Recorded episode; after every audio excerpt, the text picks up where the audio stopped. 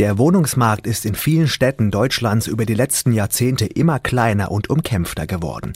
Der Wohnraum ist gerade in Ballungszentren oft zu knapp und die Mietpreise nehmen seit Jahren zu. Für Studierende ist es da oftmals besonders schwierig, eine bezahlbare Wohnung zu finden. Auch deshalb schließen sich viele Studis in Wohngemeinschaften zusammen. Aber nicht alle Bewohner einer WG sehen darin eine reine Zweckgemeinschaft, um Mietkosten zu sparen. Für einige ist das WG-Leben eine echte Herzensangelegenheit. Eine Art Ersatzfamilie, eine emotionale Insel in der Anonymität des Studienalltags. Rebecca Henning hat mit WG-Bewohnern gesprochen, die sich ganz bewusst fürs gemeinschaftliche Wohnen entschieden haben.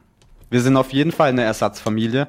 Bei uns war es schon immer so, dass wir mehr Zeit mit uns als Freunde verbracht haben als mit unserer Familie eigentlich. Mein Hauptkontakt ist mein Mitbewohner und um ehrlich zu sein, weiß er auch wesentlich mehr über mich als meine Eltern. Robin ist Lehramtsstudent und lebt seit circa einem Jahr mit seinem besten Freund Fabian in einer WG.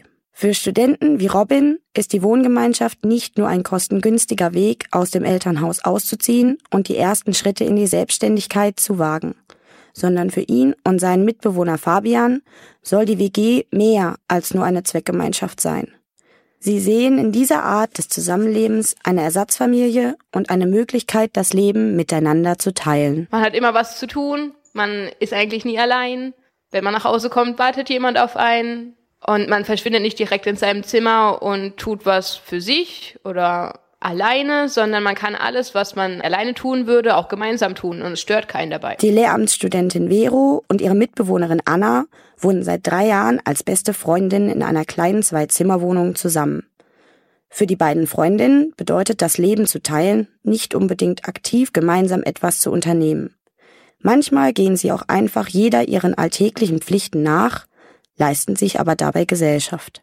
Der gegenseitige Rückhalt ist also das, was auch ihre WG zu einer Familie macht. Wie bei jeder anderen Beziehung geht es also auch in Wohngemeinschaften darum, Kompromisse zu finden, Verständnis zu zeigen und Prioritäten zu setzen.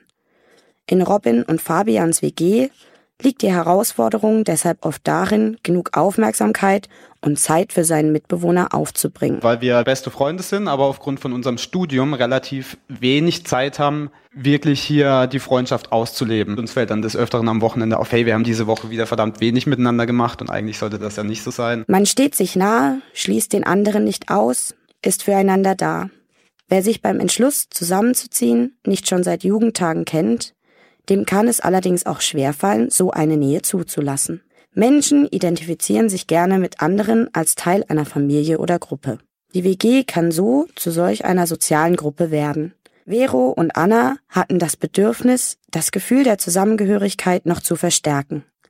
Sie haben sich eine dritte Mitbewohnerin dazugeholt, eine WG-Katze. Die beiden Studentinnen erleben die gemeinsame Verantwortung für ein kleines Lebewesen als eine verbindende Erfahrung. Wenn die Katze geimpft werden muss oder krank wird oder so, dann leiden wir beide mit, dann haben wir beide die Verantwortung, müssen uns beide darum kümmern, dass wir mit dem Tier zum Tierarzt gehen oder wenn mal Urlaub ansteht oder jemand über längere Zeit weg ist, dass halt abgesprochen wird, wer sich um die Katze jetzt kümmert. Oder ganz klar, man muss halt jeden Tag nach Hause kommen, die Katze füttern. Also das fügt einen auch ein bisschen so zusammen, weil man dann doch sich jeden Tag auf jeden Fall sieht. Das Beispiel einer Wohngemeinschaft, die sich sogar ein Haustier hält, zeigt, wie sehr sich die Vorstellung der WG in den letzten Jahren gewandelt hat. Neue Mitbewohner werden nicht anhand ihres finanziellen Status ausgewählt, sondern anhand ihres Charakters gecastet. Vielen ist es wichtig, dass die Wohnung ausdrücklich nicht nur Wohnort, sondern ein gemeinsamer Lebensraum ist. Um die Zweck-WG zu einem emotionalen Zuhause zu machen, muss man bereit sein, Nähe zuzulassen und das Gegenüber kennenzulernen. Für Robin besteht die Herausforderung darin, sich den Mitbewohnern auch wirklich zu öffnen. Ich denke, viele Menschen in einer Zweck-WG sind doch sehr verschlossen dann ihren Mitbewohnern gegenüber. Und ich denke, der Punkt, das zu durchbrechen, ist in erster Linie Offenheit man muss den Mitbewohnern die Möglichkeit geben, überhaupt einem nah genug zu kommen, um eine Freundschaft aufzubauen. Es ist Geschmackssache, ob man nun wirklich eine Ersatzfamilie sucht oder doch eher Fan der traditionellen Zweck-WG ist. Nicht jede Freundschaft schafft den Sprung von der netten Bekanntschaft zur Ersatzfamilie. Nicht jede zufällig zusammengewürfelte Gemeinschaft kann in einer lebenslangen Freundschaft gipfeln. Aber Offenheit, Toleranz, Kompromissbereitschaft und vor allem die Bereitschaft, dem anderen zuzuhören und ihm Zeit zu widmen, sind offensichtlich wichtige Schritte auf dem Weg zu mehr Nähe in der Wohngemeinschaft.